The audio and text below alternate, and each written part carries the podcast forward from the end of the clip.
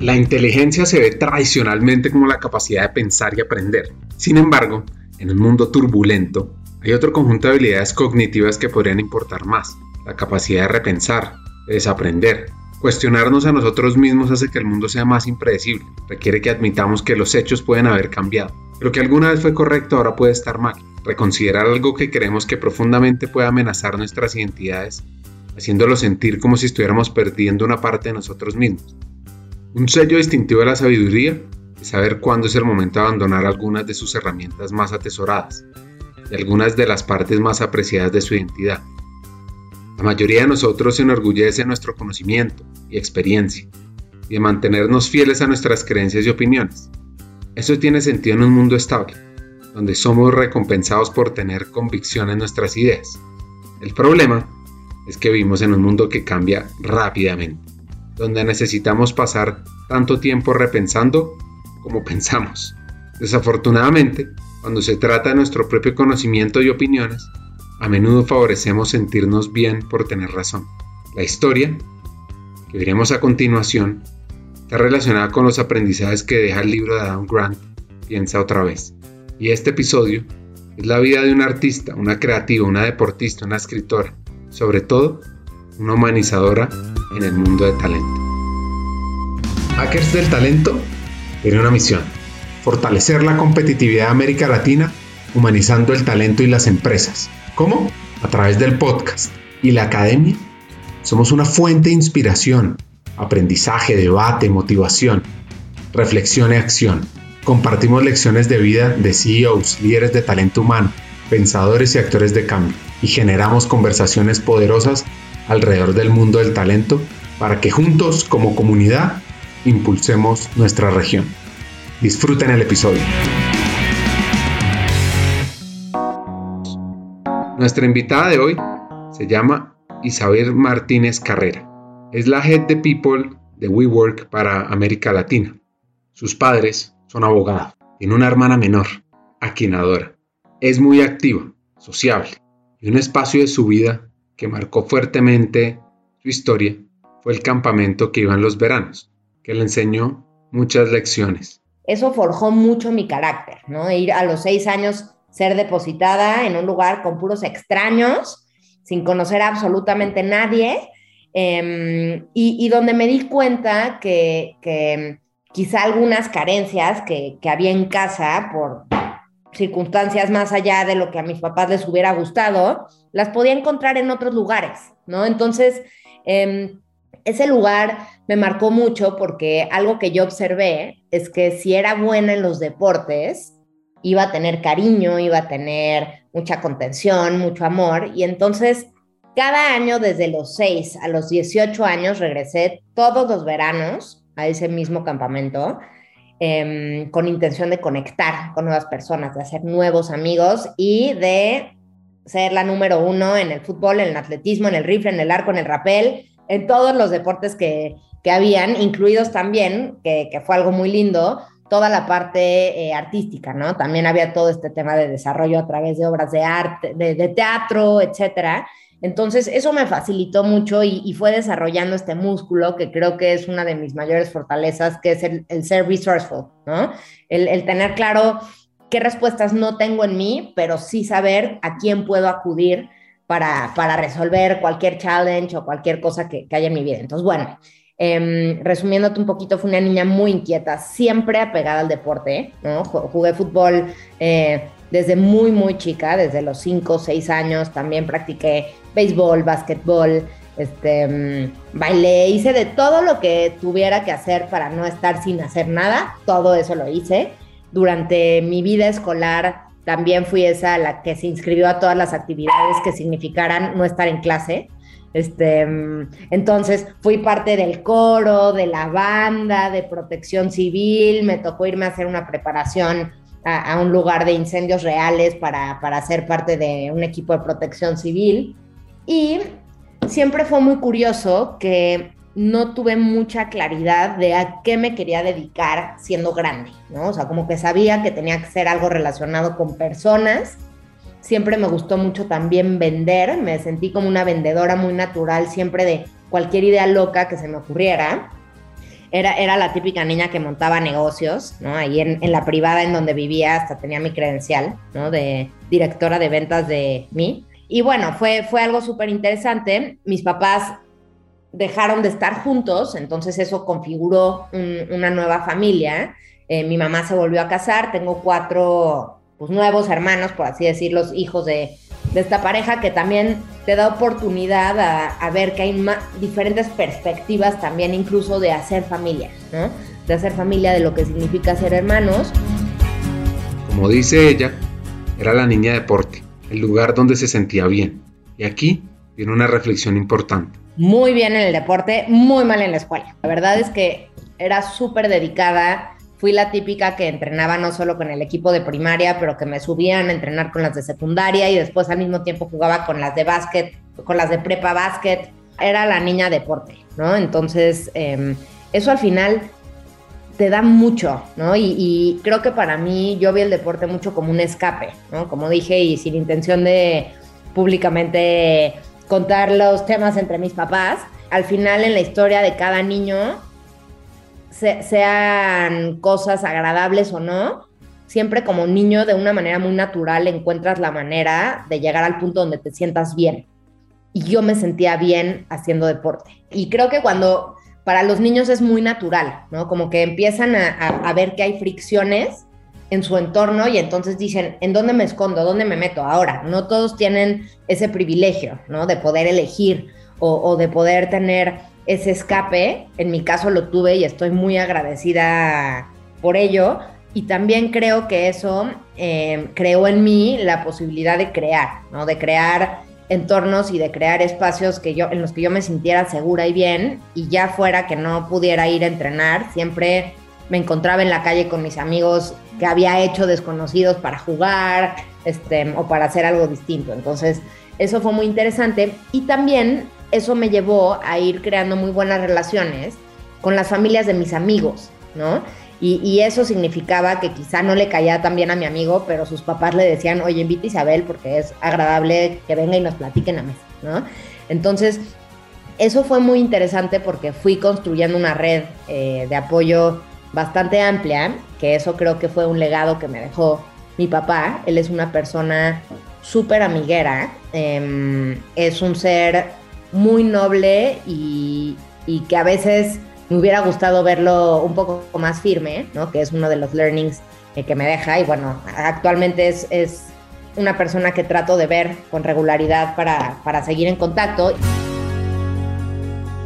Su mamá le dio un gran ejemplo decidió cuando tenía eh, alrededor de 30 años, bueno, primero se dio cuenta que iba a, trabajar el resto de su vida, ¿no? Con esta separación y las circunstancias y dijo, no soy feliz, no soy feliz siendo abogada notarial, esto no me llena. Y entonces cambió de carrera y, teniendo a dos hijas em, ya adolescentes, decidió meterse a estudiar y hoy en día es una excelente terapeuta con muchísimas especialidades familiar, codependencia, adicciones, este, etcétera, hipnosis, grupal, etcétera, etcétera, que me hace admirarla muchísimo porque me tocó vivir desde adentro lo difícil que es tomar ese, esa decisión y ese cambio de carrera con todas las consecuencias que eso conllevan. Y, creo que aunque en su momento la sufrió y, y, bueno, como niño y adolescente a veces no, no ves ves, a tu papá como el responsable, pero no te das cuenta que es persona, ¿no? Este, mm, lo ves como con esa obligación de cuidarte, de proveerte, de tal, tal, cuando ahora viéndolo de, grande me hubiera gustado ser un mayor apoyo para ella, ¿no? Y decirle como, ma, tranqui, todo va a estar bien, sigue tu sueño, si es necesario nos cambiamos de casa, de escuela, de tal, pero aquí estamos, ¿no? Este, entonces, ese es un gran legado que, que me dejó mi mamá y desde que ella empezó a dedicarse a, ser psicoterapeuta, me movió muchas fibras, ¿no? El, decir qué importante es ser consciente del impacto que tienes en el otro. En una etapa de su vida, tomó malas decisiones que la marcaron. Como dice Maya Angelou, te enfrentarás a muchas derrotas en la vida, pero nunca te dejes vencer. Y es que encontré esta cita también de Nelson Mandela en su biografía que dice, la mayor gloria de vivir no radica en no caer nunca, sino en levantarnos cada vez que caen. Acércate que quiero decirte algo, babe. Tuve una juventud bastante intensa, ¿no? Em, mi relación con el alcohol empezó muy, muy pequeña y así como era intensa en el deporte, era intensa en la fiesta. Y pues eso te lleva también a muchas circunstancias y a muchas decisiones bastante equivocadas. Y mm, creo que uno de los mayores aprendizajes que, que tuve fue eh, en una de estas ocasiones de, de, estar en un momento muy, muy dark de mi vida, de ir con mi mamá y decirle, oye, ma, me equivoqué, estoy haciendo esta y esta y esta tontería, ¿puedo volver? No, porque me había ido de mi casa y me dijo, no, no, hazte responsable de tus decisiones. Y creo que eso me marcó, ¿no? Y, y, me hace estar hoy en donde estoy. Y que posteriormente, no me voy a ir a la parte de la carrera, pero te voy a hablar como de esta parte más personal que se fue desarrollando, me llevó a explorar otros espacios también un poco ligados tanto a la naturaleza como al deporte, en donde me fui reencontrando y reconstruyendo, ¿no? Tuve un momento, eh, pues muy doloroso, más o menos como a los 20, 21 años, eh, en donde por, por todo esto que yo había provocado de, la fiesta, del alcohol, etcétera, eh, tuve que dejar de tomar de tajo porque me estaba provocando un, un problema de salud muy, muy, muy fuerte. Y, y, me fue muy difícil reencontrarme, ¿no? Reencontrarme con mis círculos, porque al final, pues tienes cierta edad y en tu entorno están sucediendo ciertas cosas a cierta velocidad y ya no encajas. ¿No? Y ya, ya no salgo de fiesta porque no puedo tomar y ya no me puedo desvelar porque estoy en este medicamento, etcétera. Entonces, a, además de, resguardarme en el deporte, en el deporte tradicional, llamémosle fútbol, empecé a correr, este, medios maratones, etcétera. Eh, me di cuenta que además de escape era una fuga de mí misma, o sea, como que era era mi espacio perfecto para, para no confrontarme a mí, ¿no? Como que iba, estaba con gente, hablaba de los demás y, y, no me volteaba a ver a mí a lo que realmente tenía que trabajar. Y eso cambió cuando empecé a subir montañas, ¿no? Entonces, eh, la primera vez que subí lista, recuerdo que fue muy, muy interesante porque aquí lo voy a mezclar un poquito. Yo estudié periodismo eh, en la Carlos Septién, aquí en México, y posteriormente, bueno, más o menos al mismo tiempo estudié un posgrado en creación literaria. Entonces, en, en, estos dos entornos, donde obviamente había un aprendizaje muy interesante, me era muy difícil encajar desde una parte social, porque en la escuela de periodismo yo era mucho más grande que mis compañeritos, porque previamente había estudiado un año de comunicación, después trabajé durante un año y después decidí estudiar periodismo. Entonces, no teníamos muchas eh, coincidencias, digamos, de vida. Y por otro lado, en la escuela de escritores, pues yo era la menor y todos los demás, había otro chavo que tenía 28 más o menos y los demás tenían de 45 para arriba, ¿no? Entonces, fue muy interesante el, darme cuenta que no era un tema de encajar, sino de encajar en mí, ¿no? De, de saber quién era y que podía aportar desde lo que yo era. Entonces, fue súper interesante porque al final, no sé si tú has tenido alguna vez alguna relación con algún arte, ¿no? Desde pintura, teatro, escultura, fotografía, lo que sea, pero en el arte te dices y al final escribir sobre lo que sea es decirte. Entonces fue un proceso de autoconocimiento súper, súper interesante, eh, estos dos años de posgrado, al mismo tiempo de, de la universidad, y al mismo tiempo empecé a subir montañas. Entonces, como que todo se, se, configuró y me di cuenta que si empezaba a fluir con lo que me apasionaba, que en ese momento determiné que eran cuatro cosas. El deporte, el hacer un impacto positivo en el otro, comunicación de cualquier manera que puedas ver, eh, fotografía, visual, escrita, lo que sea, y la, lo, el aprendizaje en la multiculturalidad, eran las cuatro cosas que de ahí en adelante, a mis 23 años, iban a guiar mi camino. Eh, y, y, mientras más fui fluyendo con la montaña, ¿no? Yo al principio empecé a ir y pues iba como cliente normal y le pagaba mi guía, pero siempre llevé mi cámara. Y eso es algo que se me olvidó contarte de, de mi infancia. Siempre fui deportista, deportista, pero siempre traía una cámara pegada en la mano. Y era la persona que tenía los recuerdos de los eventos de, deportes, pero también de las fiestas, ¿no? Y de las graduaciones, que de primaria, siempre yo fui la de las fotos. Entonces, igualmente en este tema de la montaña, empecé a llevar mi cámara, empecé a fotografiar los ascensos, y entonces el, el guía con el que iba mucho me decía, oye Isabel, ¿y por qué no vienes? Yo, no, es que no me va a alcanzar, etcétera, no, pero no me pagues, tomas fotos y, y ya, y así pagas tu ascenso y se las damos a los clientes, ¿no? Buenísimo. Y entonces empezamos a hacer eso y después hubo una vez que me pidió apoyo para ir hasta atrás con el grupo y recuerdo ese ascenso en el que este señor, se llama Manuel, me dijo, gracias a ti llegué a la cima y este momento me cambió la vida, ¿no? Porque cada X hora iba diciendo, no, ya no quiero, me quiero regresar, no, ya no puedo más, ya no. Y yo le decía, venga, si puedes, si puedes, si puedes. Eh, ¿Cómo te sientes? Estás hasta aquí, un paso más, venga. Entonces, ahí me di cuenta, o sea, ese momento fue crítico en mi vida, porque me di cuenta que si hasta ese día de verdad no, no me había muerto de la cantidad de tonterías que había hecho, era porque estaba viva para eso, para eso que pasó ahí, de que alguien me dijera, gracias a ti logré esto, me cambió la vida. Entonces, todo en mi vida empezó a girar alrededor de eso, al decir, estoy viva porque ese es mi motor, ¿no? Dejar una huella positiva en el otro, me equivocaré, sin duda alguna, como me he equivocado hasta ahora, pero trataré que de ahora en adelante cualquier cosa que decida hacer deje un impacto positivo en el otro.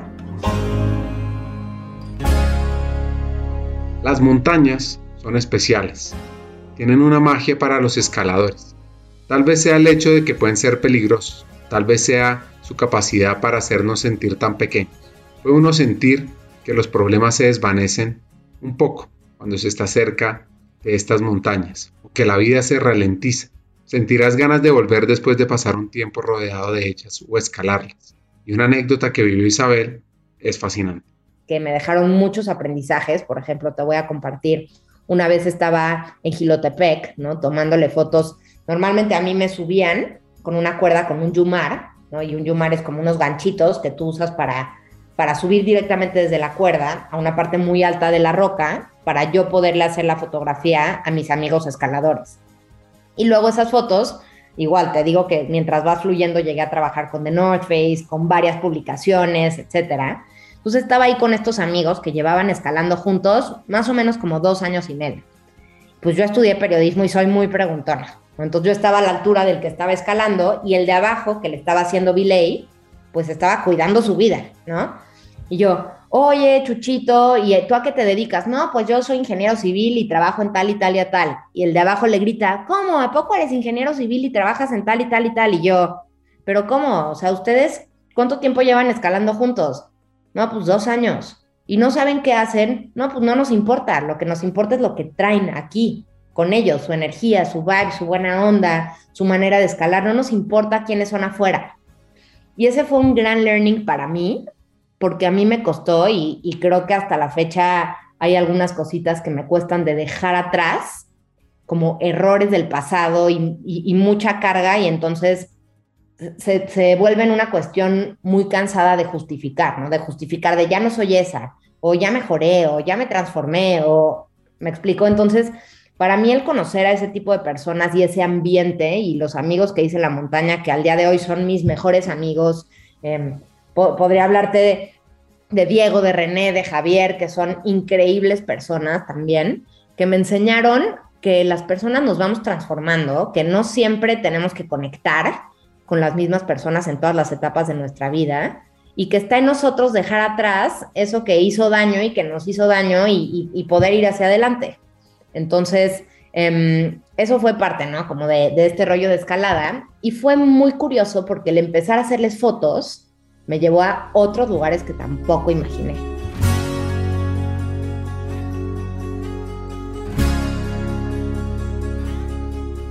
Estoy seguro que no vas a imaginar a dónde la llevó la fotografía. Ahora, escuchemos este secreto que va a revelar y las vueltas de la vida. Yo siempre tuve el, bueno, el sueño frustrado de estudiar cine. Y aquí voy a contar un súper secreto familiar que si mi mamá escucha esto espero que no ponga un grito en el cielo, pero cuando era chiquita, por X o Y, de las circunstancias de la vida, digamos, me acuerdo que yo a veces había en México una telenovela que se llamaba Mujer Casos de la Vida Real.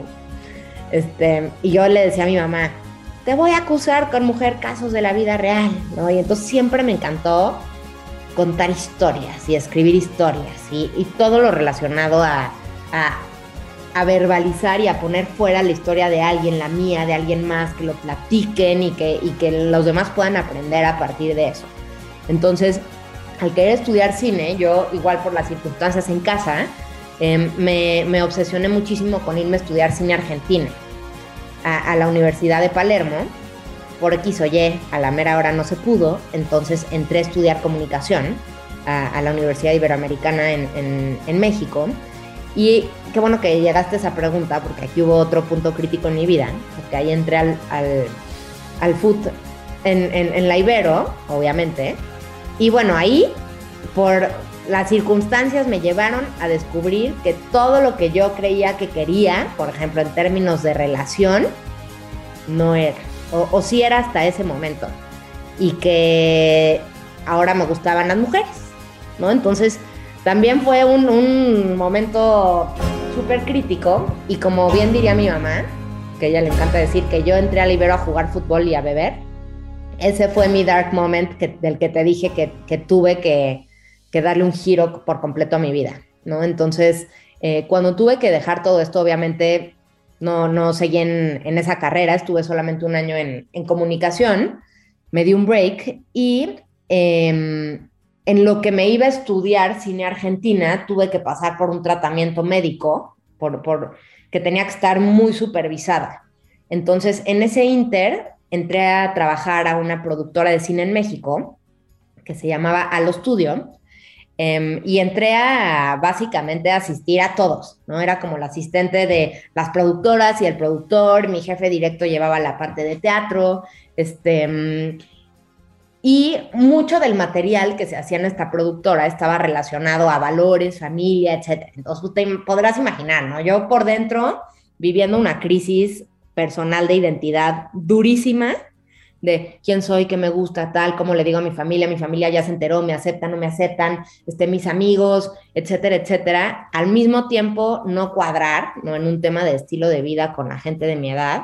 Y al mismo tiempo trabajando en una productora de cine que hacía puras películas de la familia y los valores y la fe, etcétera. Entonces, era muy interesante. Y Después de varios meses ahí, pues resultó que era buena, ¿no? Y empecé a crecer dentro de la misma productora y llegó un proyecto para eh, traer a la pantalla grande el libro de un corresponsal de guerra mexicano.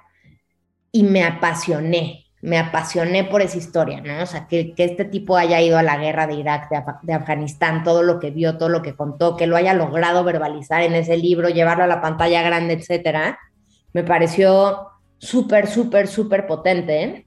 Y, para poder tomar ese proyecto, pues también me di cuenta y fue un, golpe de realidad de decir, a ver, niñita, tienes que estudiar. O sea, es importante, eh, los estudios te dan bases y aunque puedas ir creciendo meteóricamente en esta productora, teniendo 21 años, es, es importante todas las bases que te puede dar la carrera. Entonces busqué la mejor escuela de periodismo, en México, que era la Septien, me inscribí en el horario de la mañana, cuadré mis horarios y llegué a la productora y dije, pues, ¿qué onda? Ya estudio periodismo, métanme al proyecto de los periodistas, I want to be there. Yo quería estar desde la parte de cine, pero contar todas estas historias, ¿no? Como que al final lo que mi racionalización fue, dentro de periodismo, en todas sus formas, tienes que tener la información suficiente para poder salir a contar algo. ¿No? No es solo inventarlo, es hacer un research, es investigar, es tener mucha cultura, es crear hábitos, etcétera, etcétera. Entonces dije, pues es la mejor, es el mejor fit para yo dentro de mi carrera de cine tener muchísima información para crear. Y, bueno, creo que es de esos aprendizajes que, te trae la vida de decirte, mm, mm, por ahí no va. Entonces, la, la productora se reestructuró, yo salí Em, bueno, me invitaron a salir y de pronto dije, what? Pues ahora estoy estudiando periodismo, pero ¿qué hago, no? ¿Qué hago? Y ahora me dedico al periodismo nada más, ¿o qué? Y entonces me acuerdo perfecto que mi mamá me dijo, por favor, por favor, solo estudia. Te lo suplico, yo te apoyo, pero no te pongas a buscar algo ahorita, por favor. Y yo desde muy, muy, muy chica busqué mucho ser, no independiente al 100%, pero sí yo poder pagarme mis cosas, ¿no? Entonces, eh, así como te dije lo del campamento, después empecé a, ir de counselor este, a este campamento, empecé a trabajar en algunas discotecas como relaciones públicas, que obviamente eso me llevaba al tema de consumo, etcétera.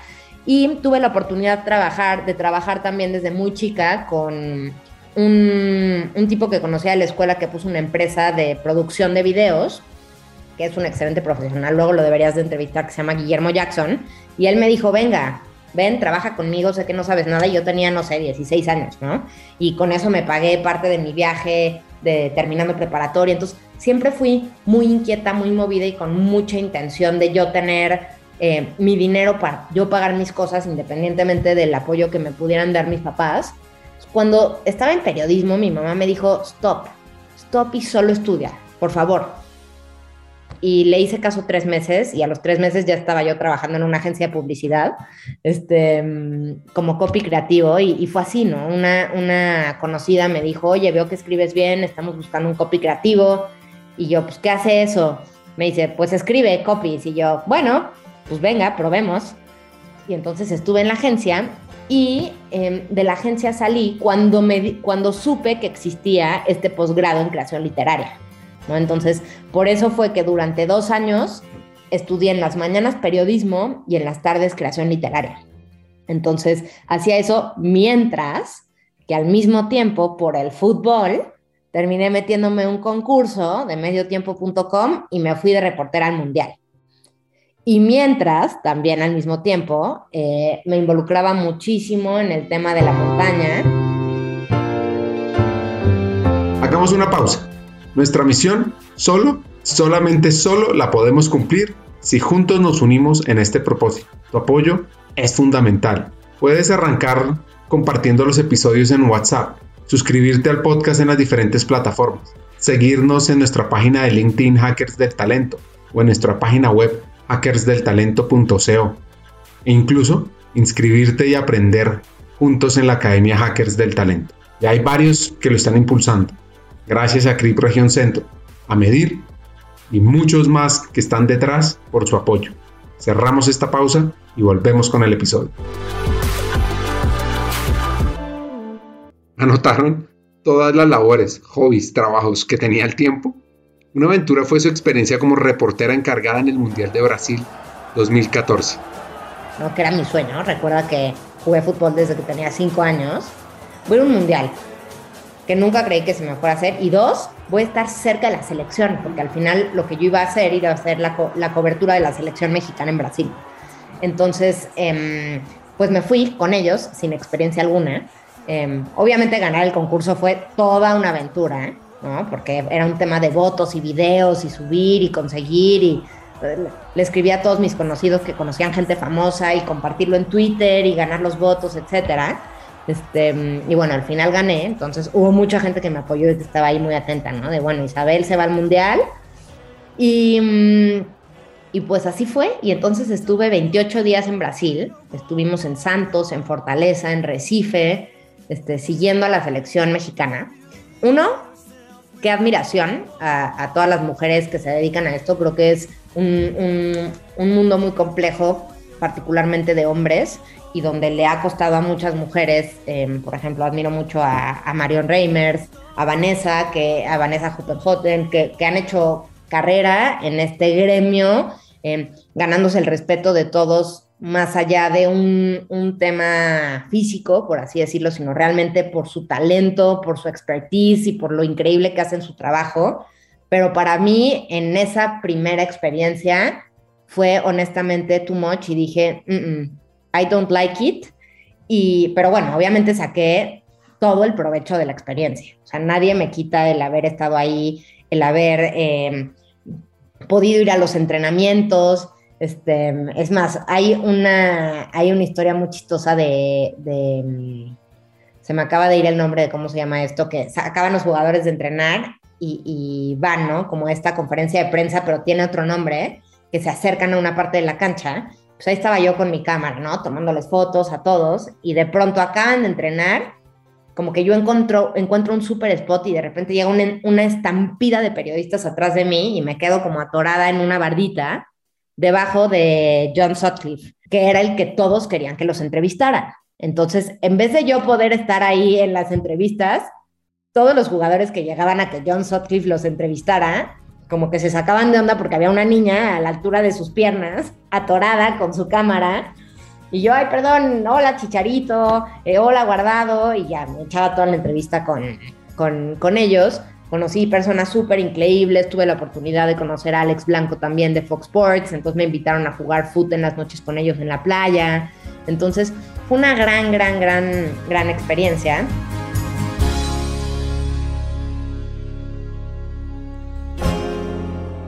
Al final, no son los años de tu vida los que cuentan, es la vida en tus años, dice Abraham Lincoln. Nunca dejes que el miedo a poncharte te impida jugar, dice el beisbolista Babe Ruth. Por último, la vida es una aventura atrevida, o nada en absoluto, según Helen Keller. Y a partir de ello me contactó otro gran maestro de vida que se llama Ryan Gray, que es un australiano, que es un profesor que creó una organización para apoyar este, temas de educación en, lugares remotos a través del viaje y la aventura. Entonces empecé a trabajar con él algunos artículos este, y hacer varios crowdfundings para apoyar a niños en Nepal, en Bután, en varios lugares. Y de ahí tuve la oportunidad de irme a Nepal a, hacer un hike al valle de Langtang en el Himalaya, a hacer fotografía de todo lo que pasó, porque también fuimos a reconstruir una escuela de mujeres que se cayó en una aldea que se llama Palubari. Em, y bueno, ese es un ejemplo de las cosas locas en las que he terminado por el simple y único hecho de perseguir mis pasiones, ¿no? Y de fluir con ellas. Entonces, en ese inter, cuando yo salgo de, del posgrado de creación literaria, y aquí ya voy a brincar, si quieres, un poco a la, a la, parte profesional, que es que en mi caso se va ligando todo. Justo en ese inter hubo la, una amiga, como que siempre ha llegado todo muy así, me dijo, oye, están buscando un community manager en Grupo Martí. Grupo Martí es un retailer de deportes aquí en México. Y yo dije, pues no sé qué haga un community manager, pero Grupo Martí es de deportes, a mí me apasionan los deportes, venga. Y, y, entré a trabajar a Martí, a la parte de marketing digital, donde pues me tocó aprender mucho, claramente, porque no tenía ni la menor idea de, todo lo que, lo que conllevaba llevar las redes sociales, todas las estrategias que lleva un equipo de marketing digital. Tuve la fortuna de llevar varias cuentas que iban muy alineadas a lo que a mí me apasionaba, ¿no? Como Columbia Sportswear, Spartan Race, la parte de Run Freaks, y que obviamente llevaba con ello, pues, vivir la actividad, ¿no? Entonces, em, una de mis mayores fortalezas estando ahí en ese equipo es que yo vivía los productos que vendíamos y los vivía de verdad, porque hacía los deportes. Entonces, eso me abrió muchas puertas para mi crecimiento interno dentro de la empresa y en pocos meses tuve la oportunidad de hacer el cambio al equipo de e-commerce, liderando, digamos, eh, las categorías de outdoor, de action sports. Em, entonces, pues todo hacía sentido, ¿no? O sea, al final llegaba Martí, esta nueva marca internacional, Mountain Hardware, con, con chamarras increíbles, con una super tecnología que eran muy difíciles de vender, pero yo las usaba. Entonces, sabía cómo comunicarlo. Entonces estuve ahí en Martí aproximadamente dos años, aprendiendo mucho y a la par eh, llevando todo esto que te conté, ¿no? De la montaña, de Nepal, de tal.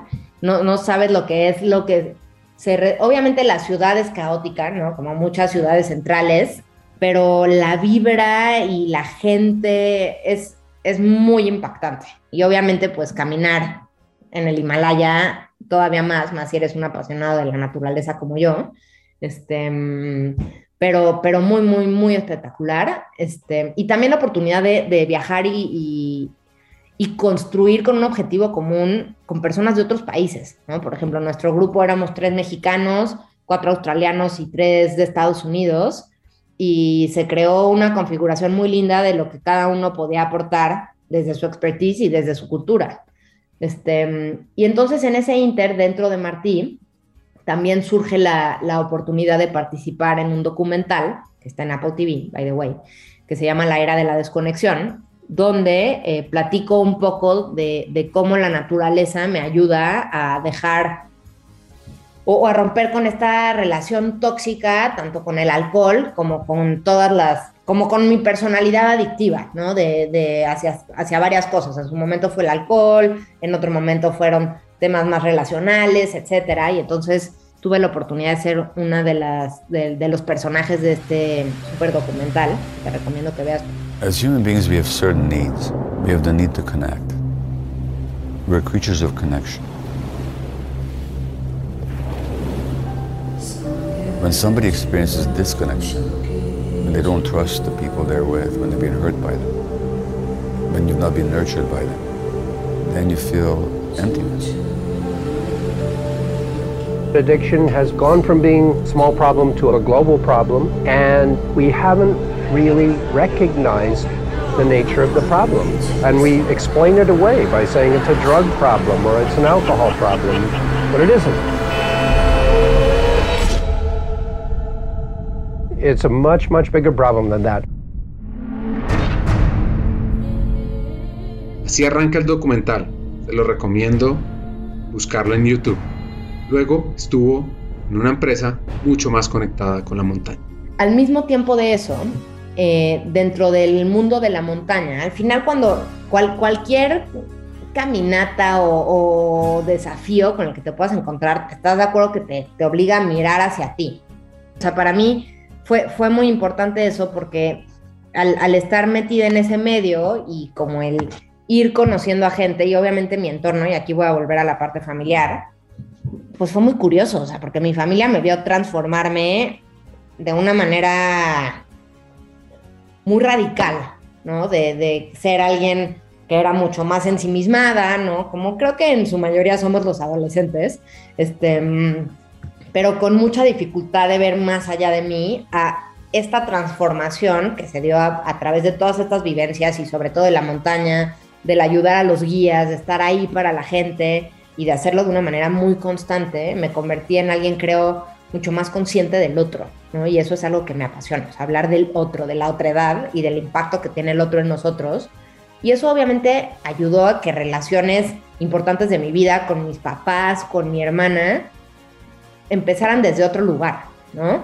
Entonces justo en este inter fue cuando te digo que tuve oportunidad de reencontrarme con mi hermana, ¿no? Mi hermana es em, una perdóname mi francés, una súper chingona. Este, ella estudió economía y finanzas, ha trabajado como que un poco el caminito, ¿no? En consultoría estuvo mucho tiempo, ahora está en una fintech, este, mm, es súper inteligente, es, es, muy ácida también a, a veces y es, y es chistosa y ella ahora es ciclista casi profesional, ¿no? Entonces, este, la admiro mucho también por, por toda su dedicación, entrega y todo lo que ha logrado y pues ahora es mi amiga, ¿no? Pero mucho esto fue gracias a la montaña y me acuerdo que me decía, oye Gandhi, así me decía ahora, era mi nuevo apodo Gandhi, ¿no? Oye Gandhi, y yo, bueno, pues un día ven conmigo a la montaña para que veas qué me pasó, ¿no? Y entonces la llevé a lista, hicimos nuestro primer ascenso juntas, este, entonces eso empezó a transformar muchas relaciones alrededor de mi vida ¿Quieres saber cómo ser un hacker del talento? Nuestra motivación es formar los futuros líderes de talento humano América Latina, para que seamos estratégicos, tecnológicos, transformadores, y así liderar la humanización de las empresas. Tenemos la Academia Hackers del Talento, donde puedes aprender de la experiencia de forma colectiva, donde los profesores son vicepresidentes y CEOs de compañías líderes en América Latina, donde contamos con un contenido relevante, 20 sesiones con temas claves para el futuro de talento humano Vas a aprender además a tu propio ritmo, accediendo a contenidos asincrónicos fuera de serie, en temas de People Analytics, experiencia del empleado, inteligencia artificial y mucho más. Además, los estudiantes con los cuales vas a compartir son inspiradores. Vas a ser parte de una comunidad, vas a vivir un aprendizaje increíble y lo vas a poner en marcha en tu compañía. Está pendiente de las siguientes aplicaciones a las cortes de la Academia Hackers del Talento en Colombia, México y otros países. Entre tanto, la invitan a un nuevo proyecto, La Cima de tu Vida. Llevamos a niños en situación de calle y abandono a subir las montañas más altas de México, pues para que sepan de todo lo que son capaces, ¿no? Y que no hay limitantes en su vida, que es un paso a la vez, que lo pueden lograr. Y tuve la fortuna de eh, participar justo en la etapa de subir la Iztaccíhuatl, que es el volcán que se le conoce como la mujer dormida, y se invitó a puras guías mujeres. Entonces, tuve esa oportunidad, me tocó conocer a Carla Pérez, que es una alpinista de primera, es ecuatoriana, este, y es de las número uno del mundo, es un ser impresionante, debería ser una hacker, by the way. Y también junto con Fabi Pineda, otra guía, pues venga, a llevar a los... Y fue increíble porque subieron todos, ¿no? Y fue un tema muy interesante, Ricardo, porque como que la interacción, y no tengo nada en contra de los hombres, lo juro, pero esto fue real. Como que nos pusimos de acuerdo para que el grupo pudiera y cada quien con sus habilidades llevaba cierto grupo de niños que tenían ciertas dificultades, etcétera, y llegaron todos. Y de ahí me invitaron a fotografiar el ascenso en el Pico de Orizaba, que eran los guías hombres. Subieron tres.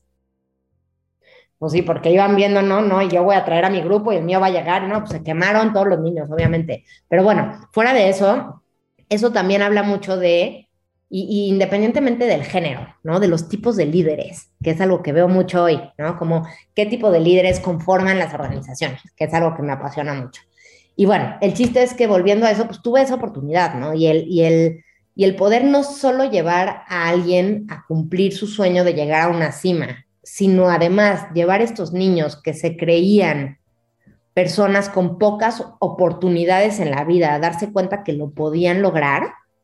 Y me acuerdo perfecto de este chavo diciendo en la cima, mi papá que me dejó en la frontera de El Salvador, que me dijo que yo le estorbaba, ¿no? Para llegar a Estados Unidos, no se imaginaría que yo estoy aquí hoy, ¿no? En la, en la cima de lista. Entonces, fue muy impresionante y eso alimentó más estas ganas de, seguir trabajando y seguir viviendo para ayudar al otro. Y bueno, long story short, ¿no? Este, estuve un tiempo aquí con, Raúl en la parte de la comercial, comercialización del, del, cine de aventura y en ese inter, de hecho en ese inter me fui a Nepal, justamente, y en Nepal se me metió el gusanito del emprendimiento. ¿No? Y dije, no, tengo que encontrar la manera porque todo el mundo me decía, oye, y cobras por tus fotos, oye, y cobras por tal, y yo, no, lo hago porque me apasiona. Pues deberías de cobrar y lo deberías de capitalizar. Entonces, bueno, estando allá, se me metió el gusanito, regresé, decidí que iba a emprender, según yo iba a poner un marketplace de fotógrafos en una app, ¿no? Para que tú, Ricardo, viajaras con tu familia y en vez de estar todo el tiempo en bobado tratando de tomar todo en la foto, te metías y decías, ay, voy a hacer este, voy a hacer Machu Picchu, ¿no? En Perú. Y entonces te metías a la app y había, había un fotógrafo ahí que te podía hacer todas tus fotos, subirlas por la app, porque jalarlas, según yo eso iba a funcionar, ¿no? Y entonces, pues obviamente empecé a hacer todo el trabajo de lo que significa hacer un emprendimiento y en el camino dije, híjole, no, yo creo que lo mío es trabajar en una empresa. Obviamente cuando me encontré en el desafío de levantar lana, este, etcétera, y Em, pues en ese inter dije, pues voy a buscar trabajo otra vez, ¿no? En una empresa grande que me gusta, híjole, no sé, como que fue un momento de crisis de decir, pues he hecho muchas cosas, ¿no? He hecho, he comercializado, o sea, la parte de ventas, he estado en e-commerce, he estado en marketing digital, he estado en publicidad, he estado en cine, pero en roles distintos, haciendo cosas distintas, y soy periodista y creación literaria, o sea, ¿quién me va a contratar? ¿No? ¿Qué, qué voy a hacer? Porque no soy experta en nada, sé muchas cosas, pero no tengo una expertise en algo particular.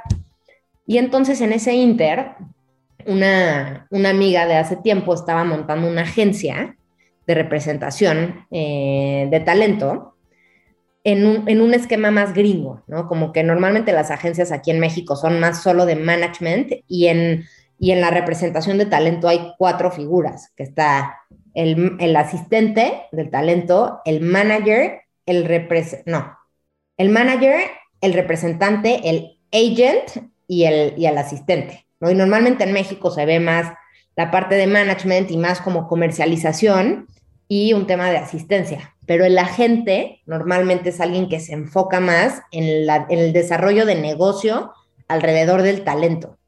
Entonces, em, esta persona, ya sé que te estoy mareando, es que es muy variado todo.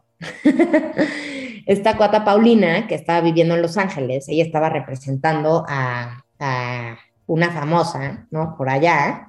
Se conoció en una campaña con este otro cuate que estaba representando a una fotógrafa y decidieron crear esta agencia, ¿no? Que ya no existe, by the way, por eso no estaba diciendo el nombre. Ahora solo existe la parte de representación de cinematografía, se llama 9am Cinematography, este, pero en su momento pues me acerqué con Pau y Pau me dijo, ¿sabes qué? Pues ya estamos representando, traemos a una fotógrafa, traemos a esta este, presentadora, tenemos una revista, tenemos un mago, este, pero traemos también muchas ganas de desarrollar la parte de deportes.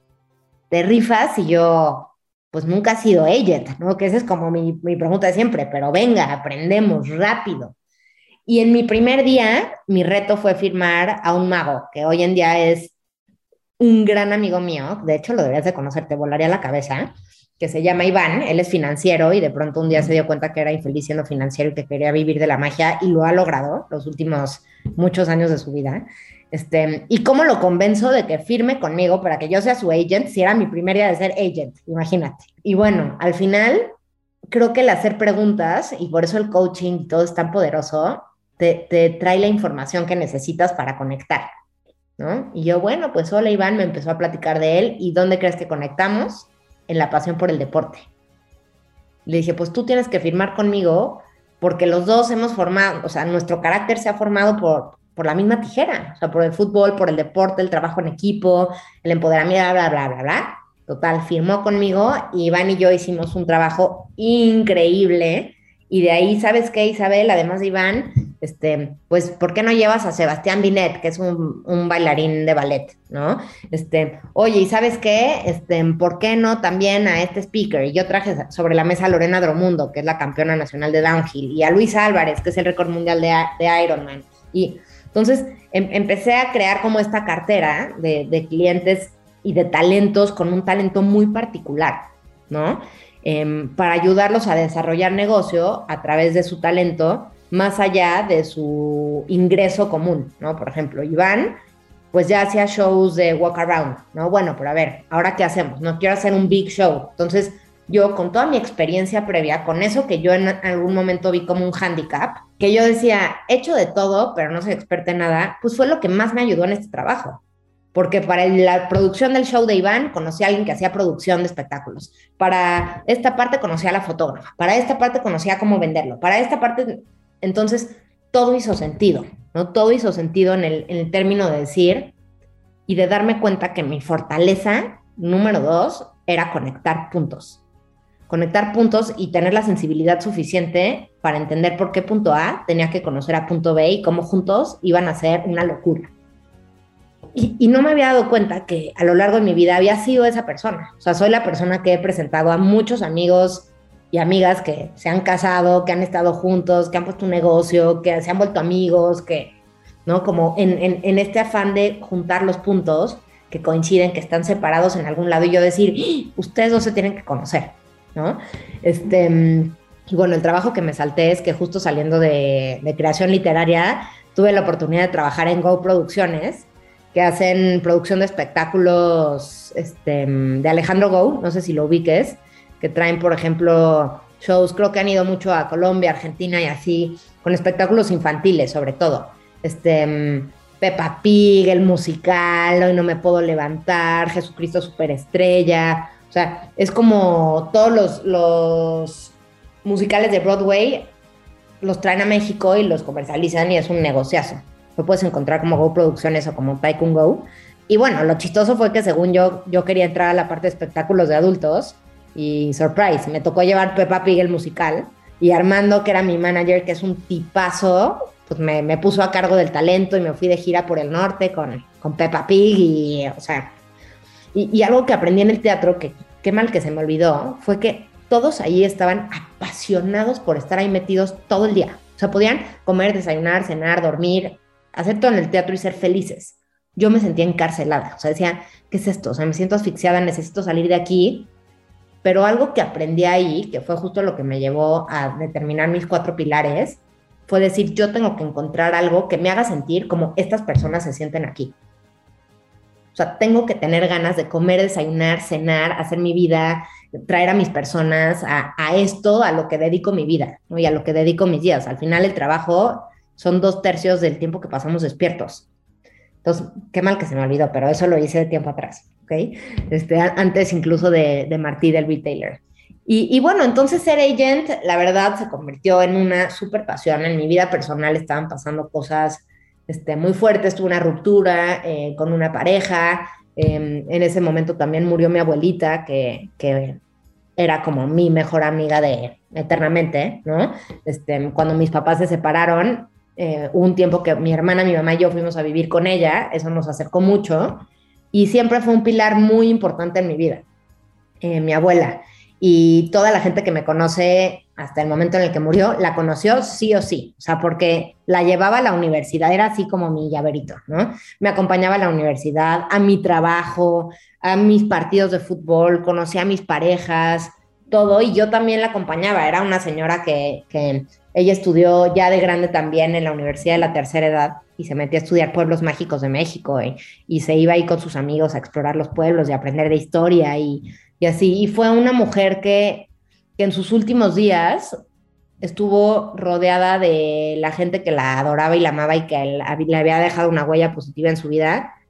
Y eso para mí es, me inspiró a decir, el día que yo me vaya, me quiero ir así. ¿No? Como con gente, obviamente me he equivocado muchísimo, ¿no? Y, y en su momento eh, me he equivocado y en esas equivocaciones he causado dolor, he hecho daño, creo que como muchos, lo tengo muy, muy consciente, pero el poder ver que a pesar de equivocaciones fuertes en la vida, ¿no? Como, como en el caso de mi abuela, poderlo transformar y transformarte para que en tus últimos días la gente literal se pelee para estar cerca de ti, uf, es, algo que, me pareció muy impactante. Y de hecho hasta fue Iván, ¿no? El mago que yo trabajaba con él, le fue a hacer magia ahí en sus últimos días, en su cama, este... Entonces, eso sonó raro, magia en su cama, pero no. O sea, mi abuela estaba en cama, todos estábamos ahí visitándola, y Iván le fue a hacer ahí este, algunos trucos, le llamamos una serenata, todo estuvo muy lindo, ¿no? Entonces, eso estaba viviendo y, y el ser agent me ayudó a sobrepasarlo, porque al final la vida de estas personas dependía de mí.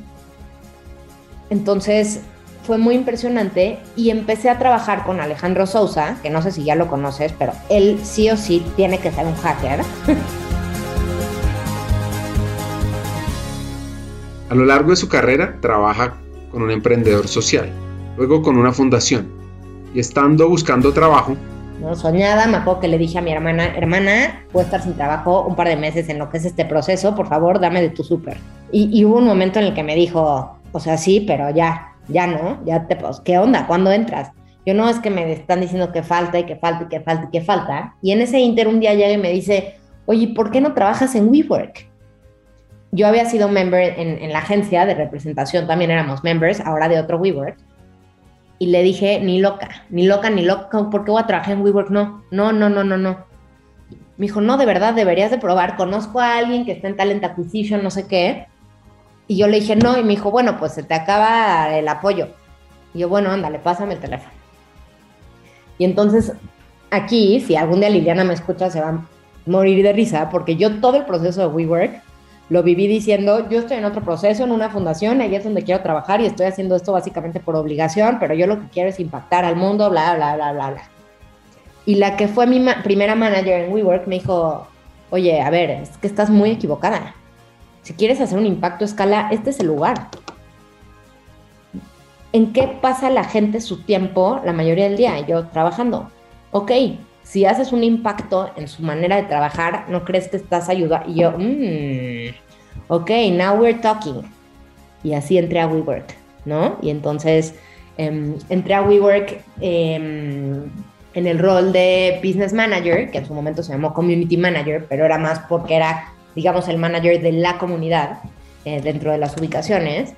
Y pues fue como estar en Disneylandia para mí. O sea, imagínate estar en un ecosistema rodeada de emprendedores y de trabajadores en todo tipo de empresas que trabajaban con un fin particular, ¿no? Y entonces tuve la oportunidad de conocer a los tipos de Tool, que me parece impresionante lo que hacen de transformar la industria ferretera, la oportunidad de conocer a los de Lenas, que potencian los negocios de mujeres, ¿no? A través de, de la tecnología, de conocer a y, y, todo eso lo tratamos de hacer con el equipo desde un modo de, a ver, o sea, están en WeWork, vienen a que tengan espacios de trabajo, pero hay que ayudarlos a conectar, ¿no? Entonces, por ejemplo, está Fernando Vera, que creó Cincel, que es un tipo de DocuSign mexicano, ¿por qué no los conectamos con los de Urban y con tal? Y entonces empezó a hacer justo a profesionalizar lo que llevaba haciendo toda mi vida, que es conectar los puntos, conectar A con B, con C, con D, con E y además poderlo hacer a través de mi equipo.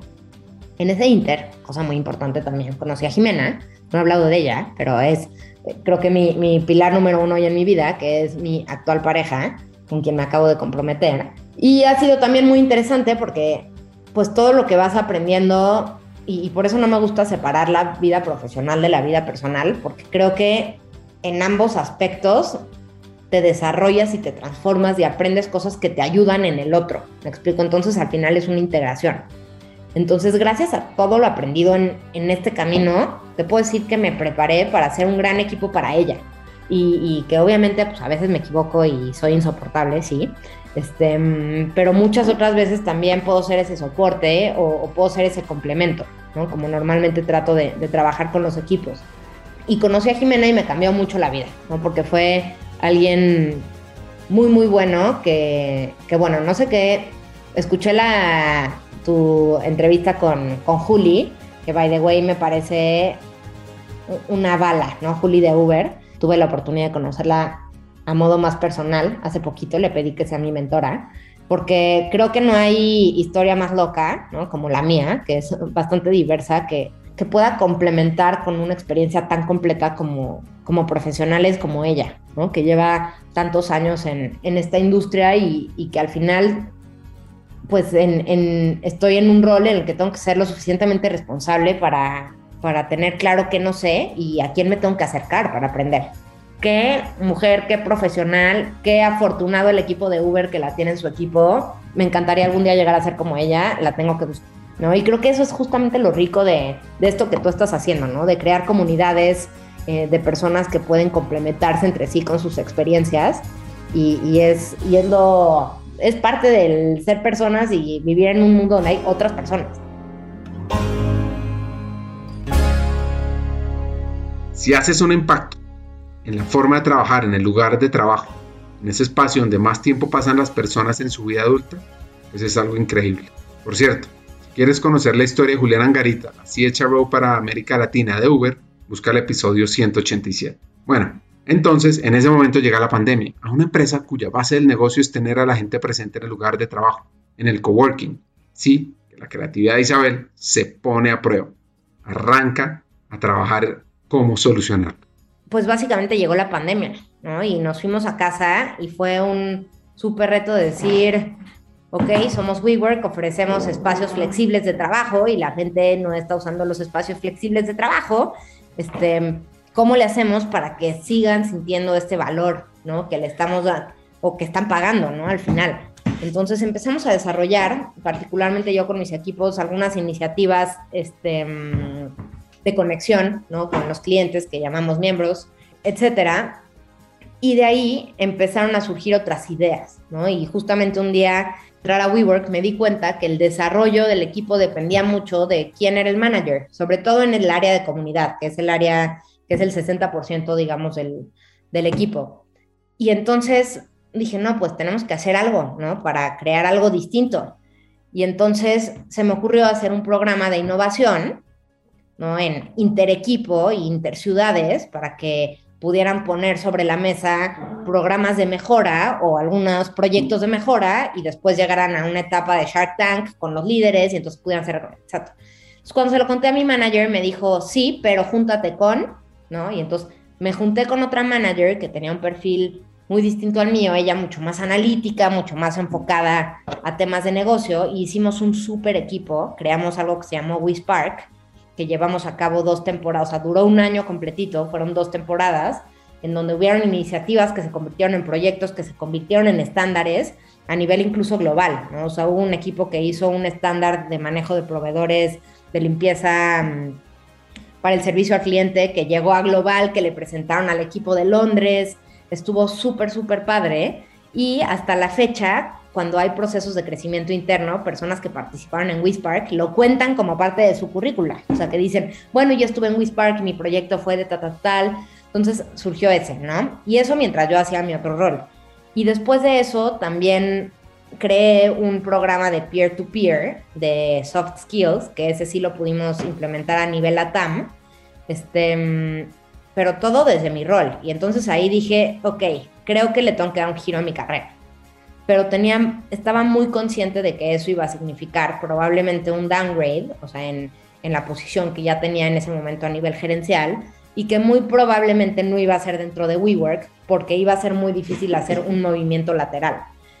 Entonces, bueno, ¿qué empecé a hacer? Buscar mentores. Entonces me acerqué con, con la manager de Learning and Development, que ahora está en Nubank, que se llama Andrea Augusto, y le dije, oye, quiero aprender de esto. Me dijo, va, te voy a empezar a involucrar en mis proyectos. Entonces me empezó a meter, me dijo, pero honestamente yo creo que tú tienes que renunciar, tienes que aplicar a BTS, que es una consultora de, de, de desarrollo organizacional y total porque pues va a estar difícil que hagas ese movimiento, ¿no? Alineado con lo mismo que yo pensaba. Y yo, pues sí, tienes razón, pero bueno, mientras aquí seguiré aprendiendo. Y eh, porque al final, obviamente en, en, la vida uno tiene que hacer sacrificios, pero también tienes que saber qué tanto puedes sacrificar, ¿no? Y, y ya estando en un punto de vivir en pareja, etcétera, o sea, sí puedes hacer ciertos sacrificios, pero tienes que cuidar pues cierto income que necesitas para, para, para, seguir en tu vida. Entonces yo decía, bueno, sí, eventualmente pues lo haré, pero todavía no. Y eh, me empecé a acercar también mucho a quien era el People Manager en ese momento en, en México, que era un brasileño que se llama Pedro, y justamente le ofrecen a Pedro irse a Nueva York, ¿no? Eh, con el equipo de Global. Y coincide con el momento en el que WeWork Latam se separa de Global con el joint venture. Entonces, ¿qué significó esto? Que a nivel operativo nos volvimos en dos empresas distintas. Jalan a, Pedro para Global y se abre la posición que él deja. Y en ese momento Álvaro Villar, que era el GM en WeWork México, pues me busca y me dice, Isa, vas,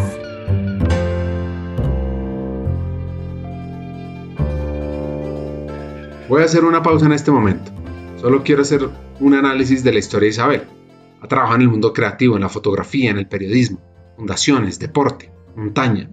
Y WeWork es el agregador de espacios de oficina flexible y gigante mundial, que ha experimentado una serie de altibajos durante su ciclo de vida. La historia, o el producto de Adam Newman y Miguel McKinley, inicia con la venta de su empresa Green Desk en el 2010. WeWork se lanzó en la ciudad de Nueva York y en el 2014 se consideró el arrendatario de nuevo espacio oficinas de más rápido crecimiento en Nueva York, donde continuó esa trayectoria ascendente. En el 2016 tenía una valoración de 10 mil millones de dólares y en marzo de ese año se disparó a 16 mil. Desde entonces, WeWork se ha expandido a nivel mundial. Comenzó a ofrecer a sus miembros beneficios como gimnasios en sus ubicaciones, espacios para reuniones, salones para estudiantes, se expandió su influencia en las principales ciudades de todo el país. Pero, pero, pero, si se vieron la serie We Crashed, van a entender qué pasó. Siguiendo la historia. Y yo le dije, ¿vas a dónde? Me dice, pues al rol de Pedro. Y yo, no, no, no. O sea, yo estoy aprendiendo con Andrea y de Andrea yo quiero Learning and Development and I'm learning. No, no, vas, vas. Y yo, no, pero estás tú loco. O sea, ese es el rol de cabeza de, de People México. Por eso, por eso, o sea, he visto el trabajo que has hecho con tus equipos, con, con tus members, la experiencia que le has dado, o sea, subimos muchísimos puntos de NPS en mis dos edificios, o sea, hicimos un gran trabajo como equipo, con, con los equipos que me tocó liderar. Me dijo, quiero eso para el equipo de México. Le dije, pero es que no estás entendiendo lo que me estás diciendo, o sea, me estás diciendo que quieres que me mueva a People, o sea, HR, a liderar un equipo del que no tengo ni la menor idea, ¿no? Sí, sí, eso te estoy diciendo. Y dije, mm". bueno, y entonces me, me, tuve una plática con Claudio Hidalgo, que en ese momento era el, el COO en, en la TAM. Me hizo dos, tres preguntas que me hicieron ver que claramente no tenía ni la menor idea del, del área. Este, y después vino Claudia, que es la CEO, pues hice lo que hacía, ¿no? Como mucha interacción, dinámicas, conoció a mi equipo, tal y tal y tal, y Álvaro le dijo, oye, ¿cómo la ves para...? Me encanta. Y entonces se dio, ¿no? Y, y di ese jump en, en, mi carrera que fue un poco choqueante. Bueno, en ese inter también ya había decidido que quería estudiar psicología, ¿no? Como que antes, antes de dar el, el, brinco, entonces entré a estudiar psicología en la WIC eh, online Y pues un poco fue como, bueno, pues ya estás estudiando psicología, ¿no? O sea, ya puedes ser cabeza de recursos humanos. Y yo, no, es que no, estás loco. Me dijo, sí, pero I'm willing to take the risk contigo. Dije, venga. Y ya, y entonces ahí empezó esa locura. Y, mm, y obviamente tuve la, la, gran fortuna de que mis peers en otros países Romina en Argentina, este, Ladies en, en, Colombia, ahora Fernanda, tenían mucha historia en el área, entonces me apoyé mucho para la parte, digamos, de base. Y en WeWork está separada la parte de People Strategy y People Operations. Entonces, realmente toda la parte administrativa de, de, People la llevaba otra persona que es Peter, que es así mi mano derecha y ser que más quiero dentro de la empresa, eh, número uno y el que necesito. Este, entonces era más, más ligado a un tema de posicionar al área, número uno, que creo que eso es un súper reto, ¿no? Convertir a, People de ser un área únicamente de soporte a ser un área de estrategia y que tenga voz y voto en, en la mesa grande para las decisiones que se tomen respecto al negocio. Y eso fue algo que se me facilitó mucho hacer, porque al final yo estaba en el negocio, yo estaba operando el negocio. Entonces, ese conocimiento que, obtuve con esos dos años me ayudó mucho a poder tener un approach mucho más eficiente respecto a las decisiones que se tenían que, tomar, que tuvieran un impacto directo en el equipo y en el negocio. Y también, pues que como ya escuchaste en la última hora, la, experiencia va muy diversa. Entonces las ideas random empezaron a surgir. Wow, wow, wow. Increíble carrera. Velocidad acelerada. Lo que destaco, que además de esa experiencia en el negocio, Isa tiene ese don de empatía para hacer de People un actor clave en la humanización. La vida es una larga lección de humildad y como dice Bob Marley, ama la vida que vives vive la vida que amas. Bueno, volviendo a la historia de WeWork, la compañía ganó la atención de los principales medios de comunicación en el 2019 con la fallida oferta pública inicial de acciones de la compañía. Wall Street Journal señaló que tras la publicación de su prospecto público en agosto de 2019, la empresa se va asediada por críticas sobre su gobierno, modelo de negocio y capacidad para obtener beneficios. Un mes después, luego de esa presión de los inversionistas, en base en esa divulgación, WeWork había hecho su presentación S1 para la OPI, pues el cofundador de la compañía, Adam Newman, renunció a su cargo como director ejecutivo y se ve el control mayoritario de la votación en WeWork. En medio de las crecientes preocupaciones de los inversionistas sobre su gobierno corporativo, la valoración y las perspectivas del negocio, WeWork retiró formalmente su presentación S1 y anunció el aplazamiento de su OPI. En ese momento, la valoración pública informada de la empresa era alrededor de 10 mil millones de dólares, una reducción de la valoración de 47 mil millones de dólares que ha logrado en enero. Así que a partir de mayo del 2022, la empresa cotiza una valoración de 5 mil 10 millones de dólares y gracias a Dios lograron darle vuelta al negocio con más de 600 mil usuarios y 800 WeWork. Por su parte, así ha sido el proceso de esta hacker mexicana.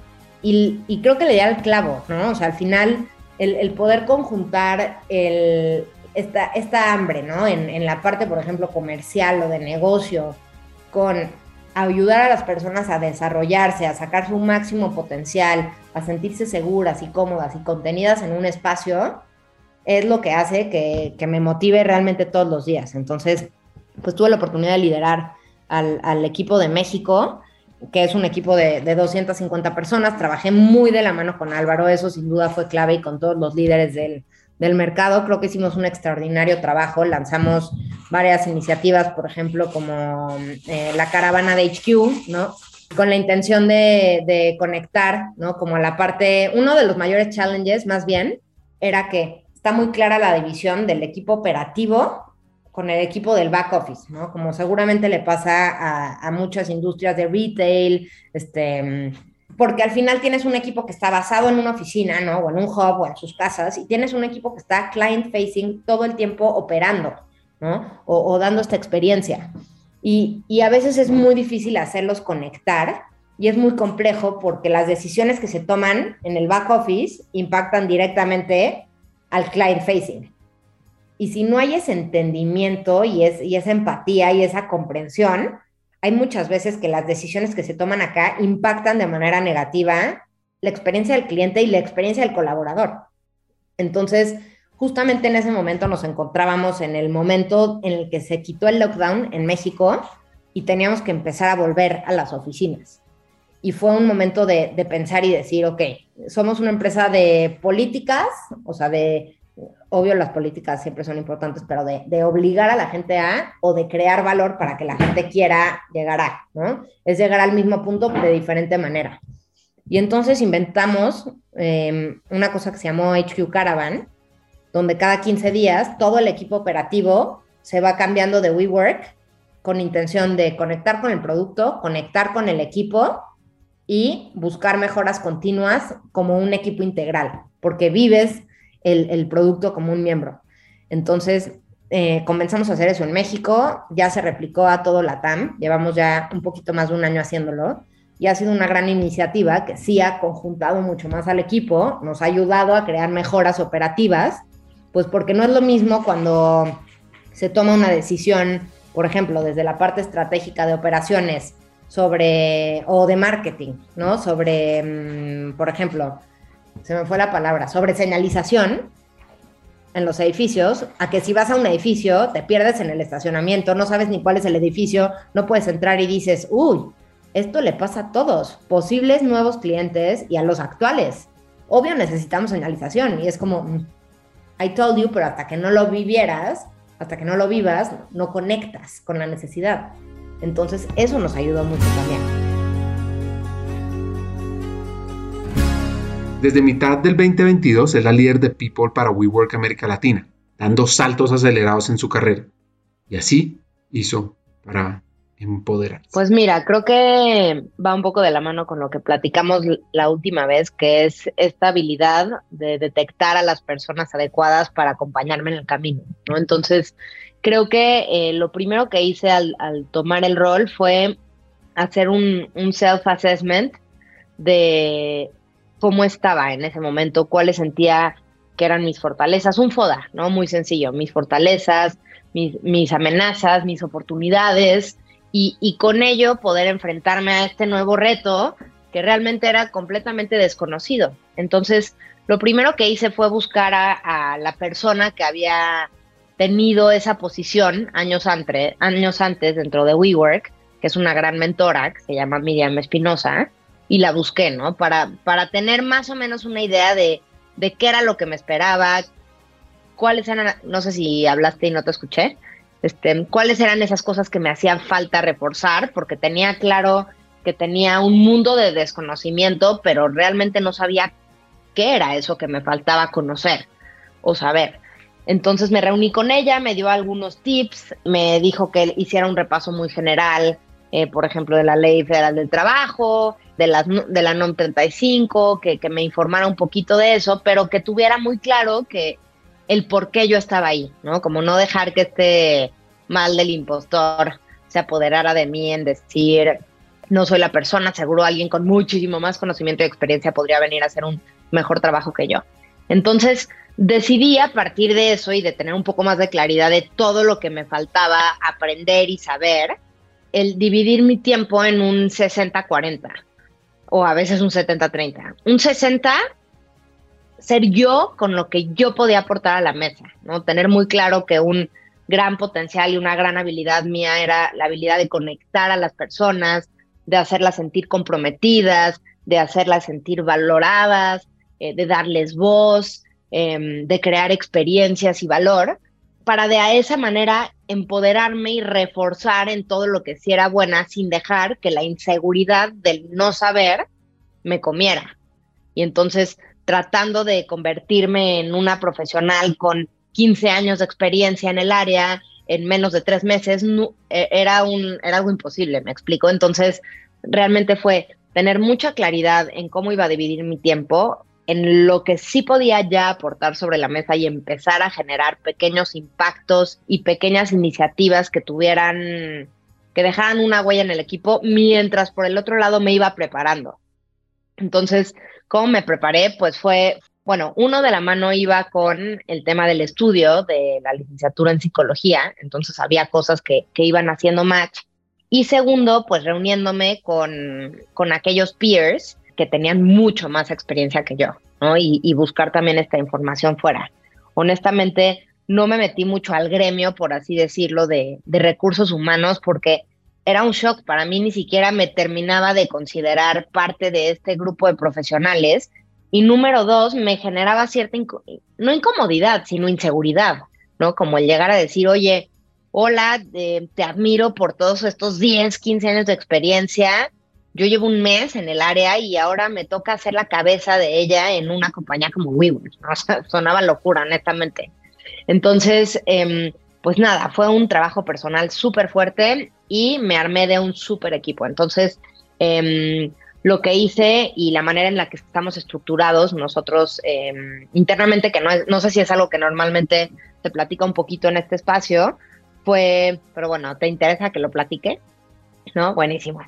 Primero, tener muy claro que el área se llama People, porque ese es el objetivo, estar aquí para las personas, ¿no? Hace poquito, y si Pedro me llega a escuchar lo que voy a contar, él en el último mes y medio estuvo revisando muchos temas de budget y pues cuando estás tan enfrascado en ese tema, te es muy difícil ya ver algo más allá, ¿no? Ver algo más allá que el número, que la simplificación de una estructura, etcétera. Y, y algo estábamos platicando que, que se me fue hacia allá y le dije, a ver, hey, ¿cómo se llama tu área? People. Y yo, ok, acuérdate de eso. Acuérdate de eso antes de cualquier decisión que vayas a tomar.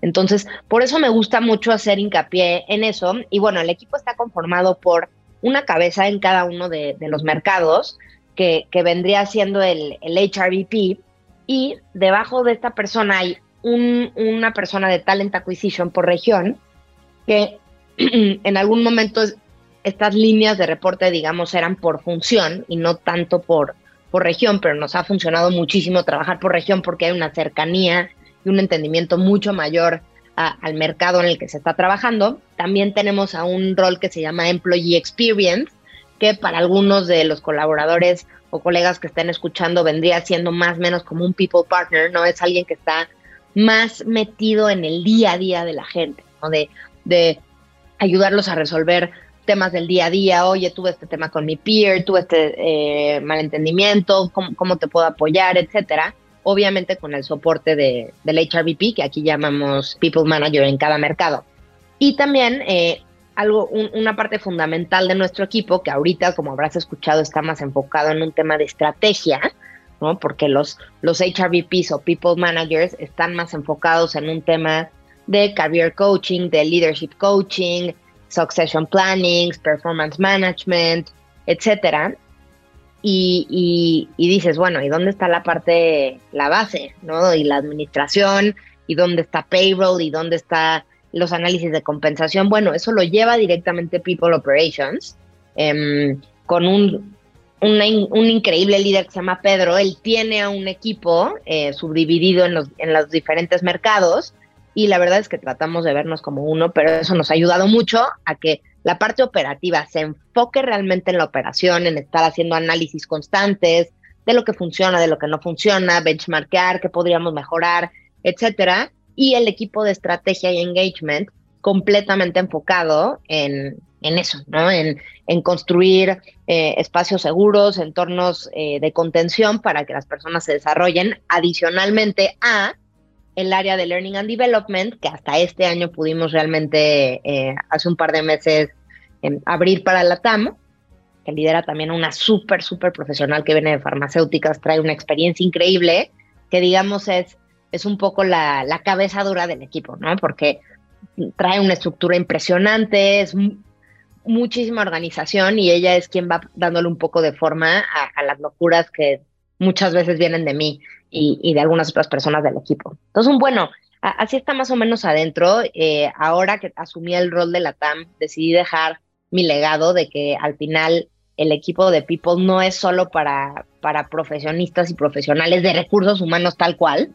Entonces, la persona que asumió mi antigua posición em, viene de ventas, viene de ventas y también de la parte operativa. Eh, él estudió psicología. Entonces, la verdad es que si algo nos dimos cuenta es que el tener a alguien con un conocimiento y vivencia real de la operación dentro del negocio ayuda a tener una visión mucho más completa realmente de la necesidad del equipo y del negocio y cómo integrarlos. Que creo que al final es, es mucho de nuestro rol y es como poco a poco hemos ganado un poco más de espacio y, voy a usar la palabra protagonismo, pero, pero de voz en la mesa de las decisiones, ¿no? O sea, el, realmente tener un entendimiento y no nada más basarnos en, em, en la información que arroja em, los demográficos, los sueldos, etcétera, sino realmente tener un entendimiento del impacto que tiene cada uno de los colaboradores, los roles que están desempeñando y los cambios que se necesitan hacer.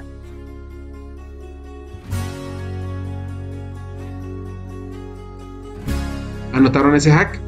Necesitamos en nuestro equipo expertos del negocio. Qué importante saber cómo ha sido el detrás de cámara. El backstage es estar como en una carrera interminable, ¿no? Que a veces quieres llorar, otras veces lo disfrutas. Este, sin duda alguna, soy una student for life, entonces creo que siempre es importante estar aprendiendo. Pero no sé, por ejemplo, algo que a mí me sonó padrísimo, ¿no? Y que hice muchísimo push ya en lanzar, era un grupo de intraemprendedores, ¿no? Dentro de la compañía. Porque sobre todo durante la cuarentena, mucha gente que se quedó en casa trabajando tenía un poco más de tiempo libre y se puso a hacer postres o mixología o, y de eso surgieron mini negocios como dentro del hobby y entonces ahora tenemos muchos emprendedores dentro del mismo espectro de colaboradores. Por ejemplo, tenemos a una persona que hace stand-up comedy, algunos que, que tejen y ya han vendido cosas. Entonces lo que yo quise iniciar aquí fue como un, una cultura que además va ligado a nuestro valor de be, entrepreneur, de emprendimiento, de innovación, etcétera.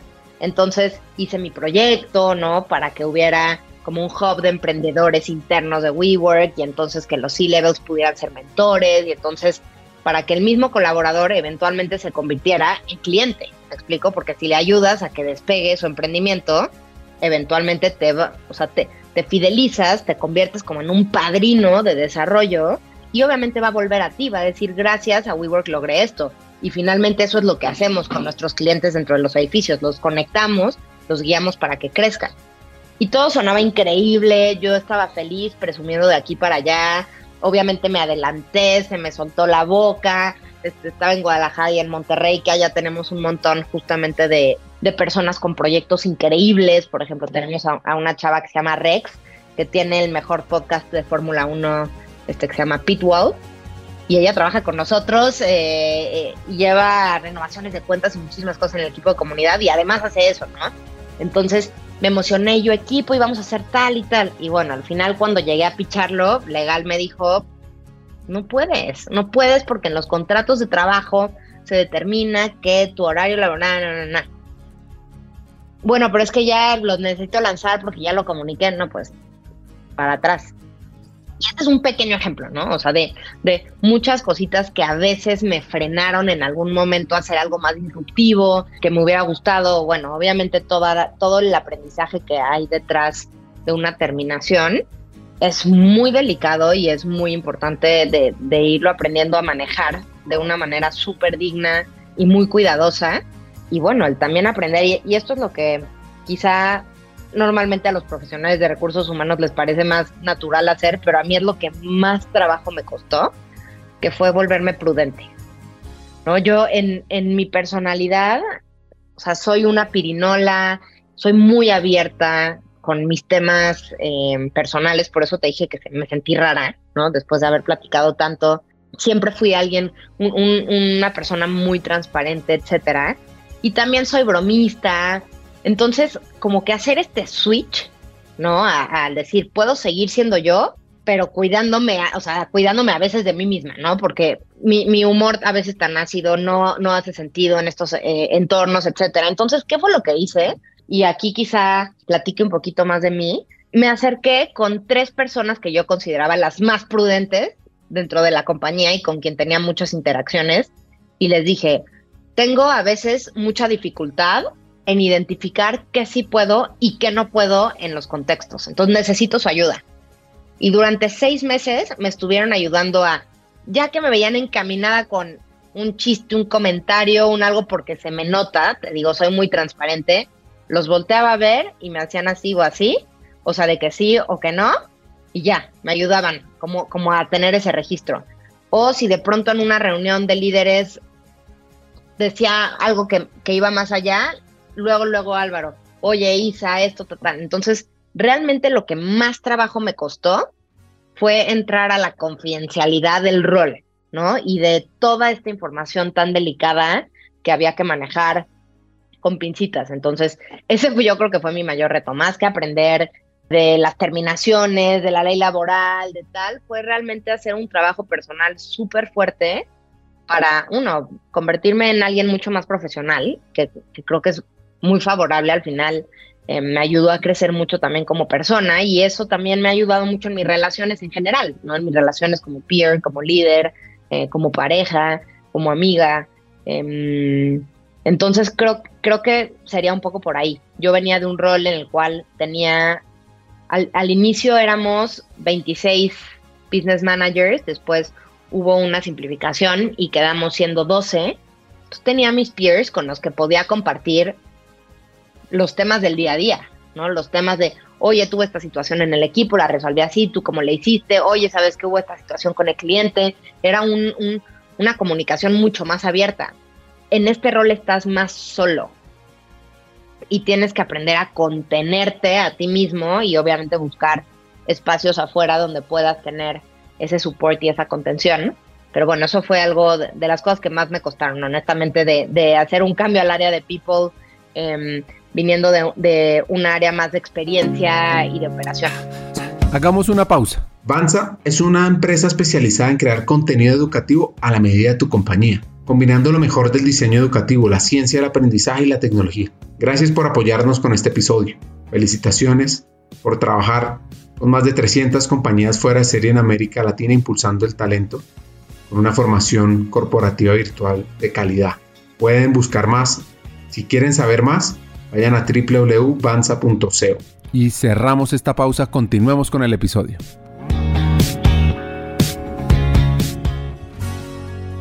¿Cómo balancear los temas del día a día de personas con la estrategia de talento, las iniciativas clave?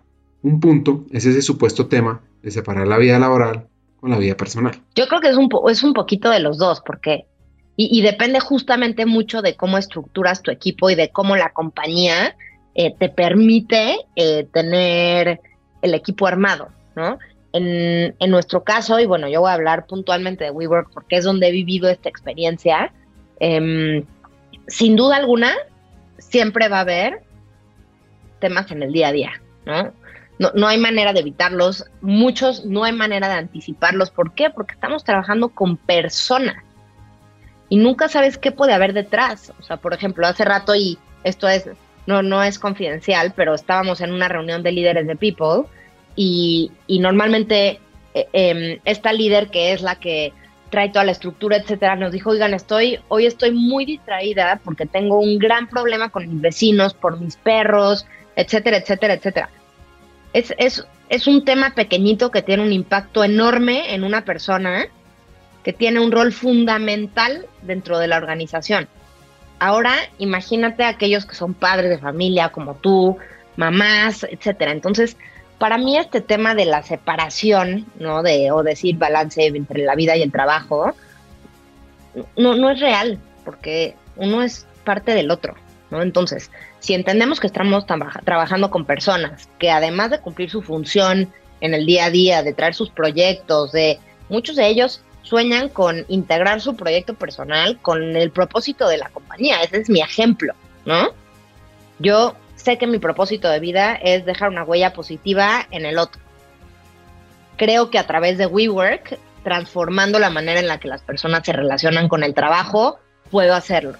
¿Me explico? Entonces eso me hace estar ahí y me hace estar días que son complicadísimos en los que alinearme o hablar el mismo lenguaje eh, del CFO me saca unas lágrimas, ya sabes, de frustración, pero también muchas otras veces me lleva a tener unas conversaciones súper enriquecedoras con la manager de una nueva área que está desesperada por bajar una estrategia clara, pero con un producto que es nuevo, ¿no? Y entonces poder escuchar y guiar y hacer preguntas y, creo que es un poco de todo. Entonces creo que es importante em, tener un norte claro. ¿Qué equipo de people quiero ser? ¿Hacia dónde queremos llegar? ¿Cuáles son nuestros pilares, no sé, para los siguientes seis meses, para el siguiente año? Depende también mucho del tipo de compañía. Nosotros estamos en un ambiente completamente dinámico y cambiante. O sea, es muy complejo sostener una estrategia por más de tres meses. Entonces, tienes de dos. O te resistes a seguir creando cosas de un, con, un año de, impacto, con seis meses, o pruebas y cambias y dices, bueno, ¿qué tal que fija objetivos cada inicio de trimestre? Los revisamos cada finalización de trimestre, qué funcionó, qué no funcionó, un stop, start, continue, cambio, pum. Pero teniendo muy claro que hay que mantener esos pilares a la vista. Entonces, no sé, por ejemplo, platicándote, nosotros pues vivimos un momento de, transformación, ¿no? En este joint venture y parte de los objetivos y prioridades de People el año pasado fue independizarnos en un tema operativo de global. Entonces, ¿qué quiere decir eso? Pues un, trabajo muy administrativo, mucho de revisión, cómo hacían la compensación variable, cómo se debe hacer, cómo se hacían los cálculos como tal, qué plataformas usaban, qué plataformas debemos usar, nos funcionan las plataformas, qué es lo que necesitamos. Entonces, fue mucho eso, perdimos un poco el enfoque en la parte de desarrollo, honestamente, que es justo lo que estamos eh, retomando en este momento. Y bueno, y también, y, tal vez voy a hacer aquí una mega bad cop y no les va a gustar lo que voy a decir, pero también ahora estar en el foco de todas estas nuevas, eh, de todos estos nuevos emprendimientos relacionados a la experiencia del colaborador, uf, ha sido una locura, ¿no? Porque lo que antes hubiera sido un, un contacto más natural, ¿no? Para construir, ahora mucho va relacionado a la venta y esta nueva plataforma, esta nueva plataforma, y hay tanto en el menú que muchas veces es difícil poder elegir qué es realmente lo que necesita tu empresa, ¿no?